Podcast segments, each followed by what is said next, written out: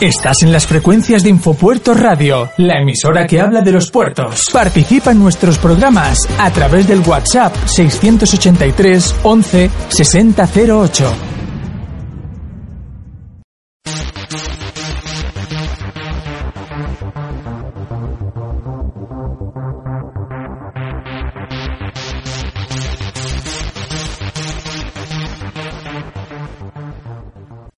Hacía tiempo que no hablábamos con él porque la verdad es que es un hombre difícil de coger, porque cuando no está de congreso está de reunión y es complicado coger a don Oscar Izquierdo, presidente de FEPECO.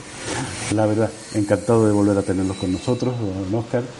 Y lo primero de todo, ¿qué está pasando? Porque las últimas noticias, las últimas novedades y todo lo que nos remite FEPECO hay alegrías, pero hay más penas que alegrías, y sobre todo la de ayer hablando de lo que es los suministros y el encarecimiento de los suministros. Sí. Eh, en primer lugar, encantado de estar otra vez con todos ustedes porque y la amabilidad por invitarme siempre, siempre es un placer. Eh, estamos pasando por una situación de incertidumbre ¿no? Eh, a, nivel, a nivel internacional por todas las, las circunstancias, guerra de Ucrania, situación de China, también en América Latina. es una situación complicada a nivel internacional que de una manera u otra tiene una incidencia en España y por supuesto en Canarias. Eso mm, junto a mensajes catastróficos que se están dando últimamente sobre lo que va a venir en los próximos meses, eh, mm, crea esa incertidumbre que yo creo que es mala. Yo creo que que en los próximos meses no vamos a tener esa, esa crisis que nos están anunciando de una manera tan, tan dramática. Eh, llevamos desde el año 2020 ya con, con unas situaciones complicadísimas como fue el comienzo de la pandemia y vivir toda la pandemia, un confinamiento a nivel global que eso no se había visto nunca en la historia y, y bueno, y hemos, lo hemos superado, estamos, estamos ahora en otra etapa donde, donde hay otros problemas, pero mm, yo siempre soy muy positivo a la hora de, la capacidad que tienen que tenemos las personas de, de acostumbrando, acostumbrarnos a las nuevas situaciones y solucionar las nuevas situaciones con nuevos modelos, con nuevas formas. Y yo creo que eso es lo que vamos a hacer. Eh, eh, en estos momentos mm, hay una situación, estamos a final de año, eh, la administración tiene que justificar de aquí a final de año pues todo lo que no ha hecho durante todo un año y entonces nos encontramos con esa administración como yo siempre digo pues obsoleta, obstaculizadora, humor infranqueable que no sirve para la realidad de lo que demanda la sociedad y la economía canaria y con el tema de, la subida de los precios lo ha vuelto a demostrar una vez más. Eh, desde hace un año y medio eh, los precios de las materias primas están creciendo, mm, están teniendo un incremento muy grande. El promedio de incremento viene a ser, para no decir los datos un producto por producto, pero el, el promedio viene a ser superior a un 40%. Mm, incluido la energía, que es clave, que es clave, que es clave en todo esto. Y más en un sitio como Canarias, donde el único transporte que tenemos es el transporte de los vehículos, porque no tenemos transportes alternativos. O sea que donde la, eh, el tema de la energía tiene, eh, como cuando decimos eh, la doble, la doble, el doble costo que significa vivir en una isla menor, pues también nosotros Canarias tenemos el doble costo por vivir tan alejado del, del continente, ¿no? Entonces, ¿cuál es la situación actual? La situación actual es que los precios han subido mucho y la administración es incapaz, es incapaz de acomodarse a esa realidad y sigue utilizando precios de hace dos y tres años para detrás. Lo cual significa que están sacando licitaciones de obras con precios que no se corresponden a los valores del mercado. ¿Eso que lleva consigo? Pues que las obras se queden desiertas. En este momento, desde enero del 2001 a agosto del 2022, o sea, en el último año y medio, se han quedado desiertas licitaciones en Canarias 200 obras por valor de 72 millones de euros.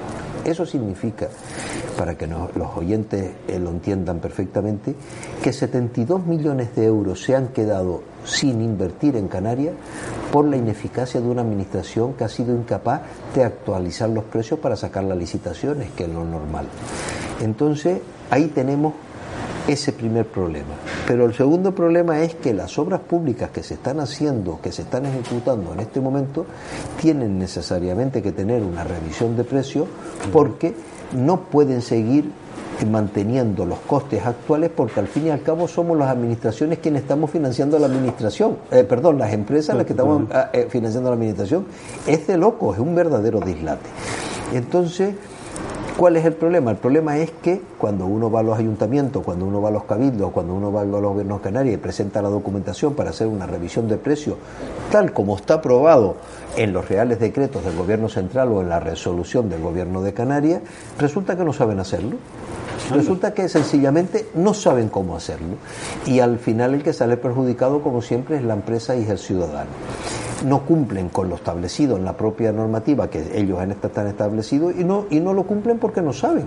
O sea, es, que es que es de loco lo que está pasando, ¿no? Entonces, eh, eso lo que está produciendo es una ralentización de la actividad de la actividad económica, porque claro, si las si, si, presenta, si las licitaciones se hacen con precios de hace tres y cuatro años, ninguna empresa se presenta, porque nadie se presenta para hacer una obra para perder dinero. Y en segundo lugar, si las obras que se están haciendo eh, no, se, no se produce la corrección, el equilibrio económico de los contratos, que es como se llama técnicamente, de esas obras, esas obras van a tener que paralizarse. O sea que muchos nos tememos que de aquí a final de año obra que en Canarias y sobre todo en Tenerife estábamos esperando desde hace mucho tiempo, ahora resulta que no es porque no esté el proyecto o, porque no esté otra cosa, sino porque la propia administración impide que esas obras sigan adelante. Por poner un ejemplo, ayer eh, nuestros compañeros de Baleares nos anunciaban que habían dado un ultimátum a la presidenta del gobierno de Baleares, la señora Armengol, eh, que, si, que si en 15 días no eh, se producía una revisión de precios de todas las obras que se estaban ejecutando en Baleares, iba a haber una paralización total por parte de las empresas de todas las obras públicas en las Islas Baleares. En Extremadura también la situación es complicada y también van en esa misma línea. En, en Andalucía la misma situación y en Galicia el sector, en Galicia por ejemplo el sector de la construcción está casi paralizado, o sea que mm, es una situación complicada a nivel nacional y si nos damos cuenta el problema eh, no, no lo crea en sí mismo la subida de precios, no lo crea la subida de, de, los materiales, sino lo crea el tener una administración que no funciona, que no sirve. Y ahí está la clave. Pero es que además está el perdón, dinero. Perdón, ahí está la clave eh, mm, la palabra correcta es ahí está el problema. Pero es que el dinero está. El dinero está. O sea, por eso decía que el problema no es el problema de financiación, el dinero está. Es más, yo creo que hay tanto dinero que al final hay que devolver, se tendrá que devolver mucho dinero a Europa, porque mm, no hay capacidad gestora dentro de la administración para sacar las obras como se tienen que sacar, que es con proyecto y licitación pública en concurrencia pública. ¿Cuál es un poco, entre comillas, vamos a decirlo entre comillas, pues un poco la trampa que se está haciendo, que, cuidado, que es legal, que, es legal, que es legal pero que no se debería hacer, que es las encomiendas a las empresas públicas. Para que me entiendan los oyentes, son encargos que hacen esas empresas públicas. Pero yo le voy a explicar, le voy a explicar cómo funciona ese tema. Vamos a ver. El dinero que da el gobierno central, el gobierno canario, los cabildos o los ayuntamientos, es dinero público, es el dinero de todos, ¿no? Bien. Ese dinero, como eh, la administración es incapaz de sacar las licitaciones en tiempo y forma, sobre todo antes de final de año, por, lo, por el tiempo que queda, porque lo tenían que haber hecho hace meses, pero como no han querido, no han sabido, no han podido, no lo han hecho. Déjalo ahí. Entonces lo que han hecho es, lo que van a hacer de aquí a final de año es encomienda a empresas públicas. Es que son encargos para que esas obras las hagan las empresas públicas. ¿Qué pasa? Que al final el dinero, en vez de entrar en el mercado para crear riqueza social, para que las empresas privadas puedan crear empleo, para que las empresas puedan sobrevivir, para que la actividad económica en todos los sectores pueda florecer, no. Ellos mismos se lo, se lo guisan y se lo comen. O sea, yo mi dinero se lo doy a una empresa pública que es mía, hace la obra y el dinero vuelve otra vez a mí. O sea, mm, eso es lo que está pasando en Canarias. Eso es lo que está pasando en Canarias. Entonces yo eh, estoy pidiendo que se abra un debate, un debate público, sobre eh, la importancia y sobre todo eh, eh, la cantidad y la cualidad de todas las obras que se están encomendando a empresas públicas. Y la cantidad. Y los motivos. Los motivos porque se están encomendando, porque cuando se encomienda, cuando la palabra encomendar es encargar, para entenderlo. Cuando se encarga una obra a una empresa pública, tiene que haber un informe pues de un funcionario, de un empleado público, que justifique que esa, esa encomienda Mm, pues eh, tiene tiene su razón de ser desde tanto tiene que hacerse porque la, porque, la, privada desde, un punto de vista económico desde un punto de vista de competencial exacto. Entonces sería bueno conocer todos esos informes y los motivos porque hay empresas públicas que a lo mejor que a lo mejor están haciendo obras que no entran dentro de sus competencias porque las empresas públicas tienen unas competencias muy determinadas. Y después hay otro problema. Cuando una administración aquí, en China, en Estados Unidos o en Japón, se dedica a hacer encomienda a empresas públicas, es la mejor demostración de que tiene una administración que no funciona. Es, es la mejor demostración. Y eso es lo que nos está pasando en Canarias, eso es lo que estamos denunciando desde FEPECO. Y por parte de los políticos, mm, yo más que un silencio, lo que veo es un miedo un miedo a que, a que, a que como que se destape algo, ¿no? Como un miedo a como decir, bueno, eh, tenemos que explicar por qué estamos dando tantas encomiendas a las empresas públicas.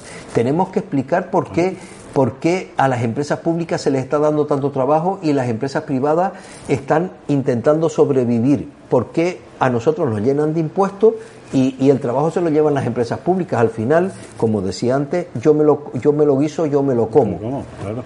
Pero es que estamos hablando, Oscar, que eso supone para las empresas privadas, para las empresas normales, que no se va a trabajar. Vas a crear paro, vas a dejar empresas totalmente paradas y estamos hablando de una administración, que lo hemos hablado muchísimas veces aquí, estamos hablando de una administración que es por su culpa. Claro. o sea, es por no adaptarse a las circunstancias. Y me estás vendiendo, perdón, me estás vendiendo una moto de que tenemos dinero, pero el dinero no fluye como tiene que fluir. Yo siempre repito, y a lo mejor lo he dicho más de una vez en esta emisora, pero permítanme que lo vuelva a repetir, que cuando a principios de año se nos decía que venían los fondos europeos, que todo eso, yo dije en ese momento que eso eran fuegos artificiales que al final de año se iban a quedar en fuegos mojados. Eso lo decíamos en mi pueblo toda la vida, ¿no? cuando, cuando el cohete no, no explotaba decía, ah, fuego mojado, ¿no? Bueno, pues eso es lo que está pasando en este momento. O sea, en este momento tenemos financiación y, Europa muy rígida. Europa exige unas una auditorías muy importantes y cuando se tenga que justificar todo el dinero, eh, aquí habrá muchos problemas, aquí habrá muchos problemas y eh, habrá muchos problemas de justificación por un lado y habrá que devolver mucho dinero. O sea, estamos perdiendo la capacidad de inversión que es la mejor riqueza social que podemos dar a nuestra tierra. Que en un año y medio hayamos perdido 72 millones de euros, fíjense que no son 4 euros, 72 millones de euros, porque la administración ha sido incapaz de sacar las licitaciones como tienen que sacarse con los precios actualizados es para pedir responsabilidades políticas, funcionariales, de todo tipo. Responsabilidades de todo tipo. Porque aquí nos estamos jugando la supervivencia de las empresas y la calidad de vida de los ciudadanos y el bienestar social. Porque no nos olvidemos que en Canarias se está pasando hambre. No, no hay que mirar a África, ni América, ni Asia. No, no, en Canarias se está pasando hambre. Y sino que los políticos vayan a los servicios sociales de, de los distintos ayuntamientos que están todos colapsados, todos colapsados, o a la ONG o a los servicios a los comedores sociales, donde vemos donde una gran mayoría de la población tiene que ir a pedir comida porque están pasando hambre. Y que en un lugar donde se está pasando hambre se dejen de invertir 72 millones de euros porque la administración pública es incapaz de gestionarlo, desde luego eso es dramático por no decir otra palabra más fuerte como e insultante. Como se decía, como se dice, que baje Dios y lo vea. Que baje Dios y lo vea. Y así, y así quedamos bien y no utilizamos una palabra que puede herir susceptibilidades. Ok, entonces, ¿qué va a pasar con las empresas que ahora mismo tienen ese problema? Porque está claro que hay obras, que las vemos por ahí, que están a mitad de hacer, que están ahí, que va a llegar el, el día de que van a hacer la justificación de pago y decir, bueno, ¿y para la siguiente qué? Para la siguiente fase, ¿qué hacer? ¿Qué va a pasar con todas esas pues empresas y con todas esas obras? Claro. Lo que, lo que puede pasar es que desaparezcan muchas empresas, lo que eso significa desaparecer mucho trabajo y sobre todo lo que va a significar es crear muchos problemas familiares, porque cuando, cuando, cuando una persona pierde el trabajo, lo pierde la familia, cuidado, ¿eh? O sea, que estamos hablando de núcleos familiares, no estamos hablando de una persona sola, sino de núcleos familiares.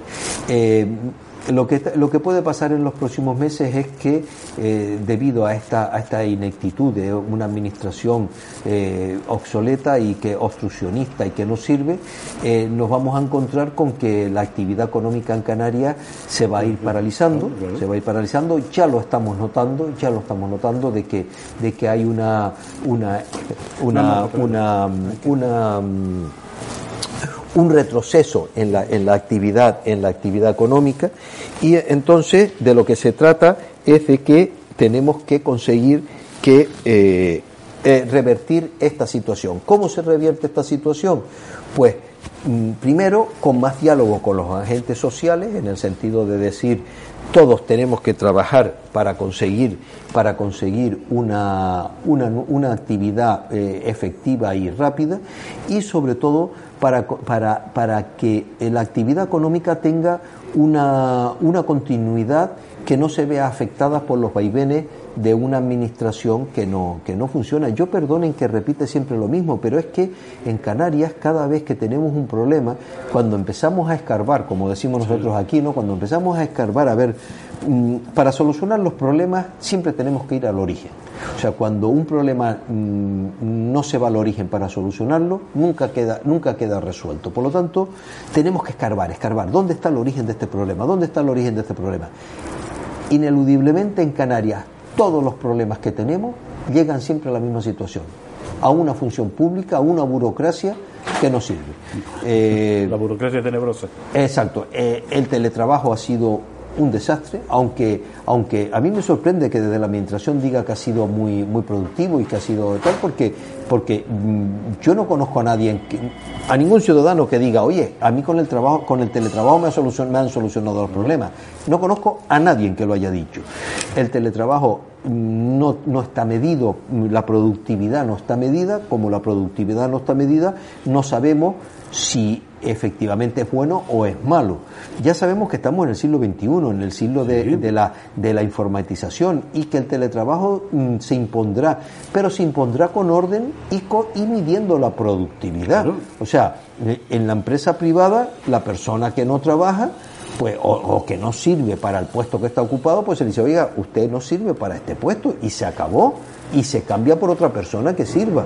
Eh, mm, eso es duro Claro que es duro, pero eso significa que te tienes que formar para, para ocupar el puesto ese. Eso significa esfuerzo, o sea, trabajar en la iniciativa privada, sobre todo, todas las personas que, que, trabajamos en la iniciativa privada, desde el taxista, el comerciante, el que trabaja en un restaurante, el, el, que trabaja en la construcción, el que trabaja en la industria, todos eh, nos esforzamos el esfuerzo va dentro de nuestro trabajo, ¿no? El esfuerzo va dentro de nuestro trabajo. Y, ese esfuerzo tiene que tener su, su respuesta en una, en una posibilidad de tener empresa eh, con capacidad de, de, acción y de gestión. De acción y de gestión. Pero claro, si, si, si nos impiden trabajar, si nos impiden trabajar, si nos ponen todas las pegas para trabajar y cuando hacemos las obras encima nosotros tenemos que estar financiando a la propia administración, que es la que debería de estarnos pagando a nosotros y somos nosotros los que la estamos manteniendo a ella, es de loco. Y encima aumentándonos los impuestos continuamente, ¿no? O sea, eh, porque dicen, dicen que mm, hay que, que, aumentar los impuestos porque hay que mantener los servicios sociales, la educación, la sanidad. eso, eso es pura demagogia. Eh, no haría falta subir los impuestos si se quitaran tantos asesores, tantos puestos políticos que no sirven absolutamente para nada y son para colocar amigos, familiares y conocidos, para decirlo con la frase que todos sabemos. Pero es que vuelvo a, vuelvo a insistir en este tema. Por ejemplo, lo digo como, como ejemplo, no, no sé si se está mm. haciendo la obra del puente que une mm, el barrio tal con el barrio cual yo llego y digo, mire, usted no me certifica la obra, usted no me la paga, yo no puedo seguir porque no me ha actualizado los precios. ¿Qué va a pasar con ese puente? Pues ese puente va a pasar como el puente que está en la autopista, el de Ofra, ¿no? que yo lo llamo el puente de la vergüenza. Ese puente, al final, cuando esa parte de la obra se haga, mm, se tendrá que hacer quitar ese puente porque, primero, eh, mm, no cumple en estos momentos con la nueva normativa de puentes que hay, empezando por eso. Ha pasado tanto tiempo, ha pasado tiempo que ya, ya, años. Ya, no, ya no cumple. 20 o Yo no sé cuántos años ya, pero yo iba a decir desde que nací, pero bueno, tengo muchos años y no, y no eso, pero, pero, pero, sí, pero muchos años, lleva muchos años y ese puente además tendrá ya eh, problemas de en la estructura seguro, ¿no? O sea, que, ese puente no. Pero, por ejemplo, hay otros puentes que, que, son, ahora que hablando de puentes, que son significativos. Por ejemplo, la entrada al polígono de Weimar es un ah, martirio. Es un martirio. La entrada al polígono de Weimar es un, martirio todos los días a primera hora de la mañana. Y en cambio hay un puente antes de la entrada que, que estaba, que, estaba, que estaba previsto para descongestionar la entrada principal del polígono y, y, ese es el puente, a ese lo llamo yo el puente que, que va a ninguna parte, ¿no? O sea, ese puente eh, mm, que se podría poner en funcionamiento para aliviar la entrada al polígono de Weimar y porque además se crearon unas colas en la propia autopista que desde un punto de vista vial es muy peligroso, muy peligroso porque es una hora donde hay mucho tráfico en dirección al sur de Tenerife, donde se produce un estancamiento de vehículos en el carril en el carril, derecho, en el carril derecho y crea problemas también de, de, viabilidad, de, de, peligrosidad vial, ¿no?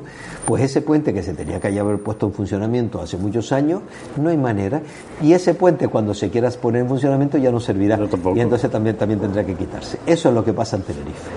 Eh, Oscar, con respecto, precisamente ya que nombraste Weimar y sabemos que, que que, él es marero en ese, en ese aspecto.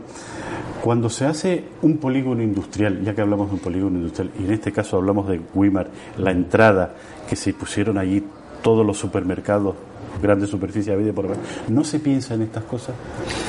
Es que aquí se piensa poco. ahí es donde quería yo llegar. Aquí se piensa poco, ¿no? Porque, porque se, piensa, se piensa a corto plazo y nunca se piensa eh, a, a, medio a largo plazo. Las planificaciones hay que hacerlas pensando en un futuro que por supuesto va a ser muy diferente al presente. Entonces, cuando si las planificaciones las hacemos con las categorías, los parámetros y las cantidades que tenemos en el presente, cuando en el futuro vayamos a hacer ese tipo de obra pública, ya estará, desde el momento en que se empieza a hacer esa obra, ya no va a cubrir las necesidades. Eso es lo que ha pasado en, la entrada del, polígono de Weimar, cuando de repente, en, en una sola eh, glorieta, en Osa Glorieta tenemos eh, cuatro centros comerciales y una ITV, ¿no? O sea, eh, es, un, es el colapso perfecto. O sea, es, o sea si, no, si no se quiere, es como el aeropuerto de los rodeos, ¿no? O sea, si buscas en la isla de Tenerife una, una zona donde haya niebla, el único sitio es los rodeos. Pues bueno, pues ahí hacemos el aeropuerto. Pues esto es igual, ¿no? La entrada del polígono de Weimar se ha congestionado de tal manera porque en su día eh, no se hizo una previsión contundente de, de, una entrada a un polígono amplio como se tiene que hacer. Cuando uno va por la península, uno eh, se asombra además positivamente al ver los polígonos industriales con esas entradas y esas salidas totalmente descongestionadas, que es como tiene que ser. El polígono de Weimar, un polígono importantísimo donde hay cientos de empresas, en cambio tiene un cuello de botella a la entrada y, y una salida por Candelaria también muy deficiente, muy deficiente. Desde luego, que ese puente, ese puente que está ante la entrada, aliviaría mucho y a mí me gustaría animar desde aquí al Cabildo Insular de Tenerife que a ver si se acuerda de ese puente. A lo mejor es que no lo han visto. A lo mejor es que no lo han visto. Igual no están los planos. Por eso, a lo mejor es que no lo han visto. y para finalizar, Oscar, eh, el túnel, el famoso túnel de circunvalación de Tenerife, sí. el anillo insular, ¿eso lo veremos? Sí, yo en, eso sí estoy confiado. Yo creo que está siendo una obra ejemplar. Cuidado que también tienen, para, para no decir todo malo, es una de las obras más importantes de obra pública que se están ejecutando en este momento en España y en la Unión Europea. ¿eh? Es una obra importantísima. Hasta el momento se está haciendo bien. Las empresas están haciendo un trabajo espectacular, espectacular. Son empresas nacionales y empresas canarias. El orgullo de, de tener aquí la capacidad la capacidad y la potencialidad como sector de la construcción de estar ejecutando una de las principales obras de infraestructura de toda la Unión Europea. Se está desarrollando a buen ritmo, el túnel se está haciendo a buen ritmo y, hace poco, hace una semana me parece, el gobierno de Canarias aprobó que eh, eh, iba a ser una que aprobó no sé si era una revisión de precios de 3 millones y medio de euros y eso. Bueno, vamos a ver cuándo van a cobrar las empresas eso, porque una cosa es que lo apruebe y otra cosa es que, que, que, sea efectivo. Pero que desde luego hay que felicitar a las empresas que están haciendo la obra porque están haciendo una obra espectacular, espectacular y gracias a Dios está saliendo bien, está, no, no ha habido complicaciones, complicaciones graves por ningún lado y, y creo que cuando se termine va a ser el orgullo no solo de Canarias, sino el orgullo de España desde un punto de vista de obra, de obra pública. Técnicamente avanzado. Técnicamente avanzado. Pero volvemos a con previsiones Sí, eh, no, se están haciendo dentro, la verdad que las previsiones están, están dentro de del tiempo que estaba establecido, se está haciendo bien y ahora lo que necesitamos es que las demás obras públicas, por ejemplo, una importantísima que, que no se puede retrasar por nada del mundo es la, mm, la, circunvalación a la laguna, la obra que va por, por, el aeropuerto de los Rodeos, por detrás del aeropuerto de los Rodeos, esa obra, esa obra es fundamental porque esa obra va a, a descongestionar la TF5, va a ser un respiro un respiro de la, TF5. Desde luego, la TF5 eh, quedará, eh, quedará completa y definitivamente una vía eh, descongestionada cuando se haga un carril más. Pero como eso no se va a hacer de hoy para mañana, lo más rápido es donde se forma el ataque, que es cuando se llega a la zona de Guamasa, tener allí un respiradero para poder ir por esa zona o seguir por la zona por donde estamos. Y además esa obra va a significar que vamos a unificar a la laguna. O sea, la laguna se va a convertir, la laguna en este momento es una ciudad patrimonio de la humanidad que está dividido por una autopista. Que está dividido en una autopista. Es la única ciudad patrimonio de la humanidad dividida por una autopista que encima está colapsada las 24 horas del día. ¿no? Y entonces, bueno, a lo mejor de madrugada no sé, pero desde luego por la mañana y por la tarde está siempre colapsada. Y entonces, haciendo la variante de la laguna, pues, se puede convertir mm, desde desde lo que es el Padre Anchieta hasta los rodeos, perdón, una avenida que unifique la ciudad de La Laguna y convierta a la ciudad de Laguna en esa gran ciudad de patrimonio que, que, es y que de la que todos nos sentimos orgullosos. Por lo tanto, otra obra importante, otra obra también importante en la zona es la, la, incorporación de la, de la esperanza a la... voy a, preguntar por eso. Exacto, una incorporación importantísima. Todos sabemos que cuando íbamos a la esperanza y regresábamos a la laguna, nos pasábamos allí más tiempo como que ir de Tenerife a Madrid en el avión, ¿no? Entonces, bueno, pues otra obra también importante, se está haciendo las chafiras oroteandas, eh, o sea, mm, ha salido el proyecto de, de la licitación del proyecto de, del cierre del anillo insular por el norte. O sea, las perspectivas en Tenerife ahora son buenas, pero las circunstancias, las circunstancias de la subida de los precios de las materias primas y de la energía y la imposibilidad por parte de la Administración de aplicar la revisión de precios está dificultando lo que tantos años veníamos esperando. O sea, nos están poniendo en peligro. Nos están, están poniendo en peligro ese tipo de obras que a lo mejor como consecuencia de esa falta de, de revisión de precios puedan tengan que, pararse. O sea que para una vez que empezamos las obras en Tenerife, es la propia administración que no las vuelva a parar. Perfecto. Don Oscar Izquierdo, muchísimas gracias una vez más por estar con nosotros. Seguiremos hablando con FEPECO porque hay muchísimas cosas que se nos quedan pendientes, sobre todo el nuevo proyecto de la autoridad portuaria, ese que dice de Santa Cruz, que eso es Palabras mayores. Palabras mayores. Gracias, Oscar. Muy bien, muchísimas gracias.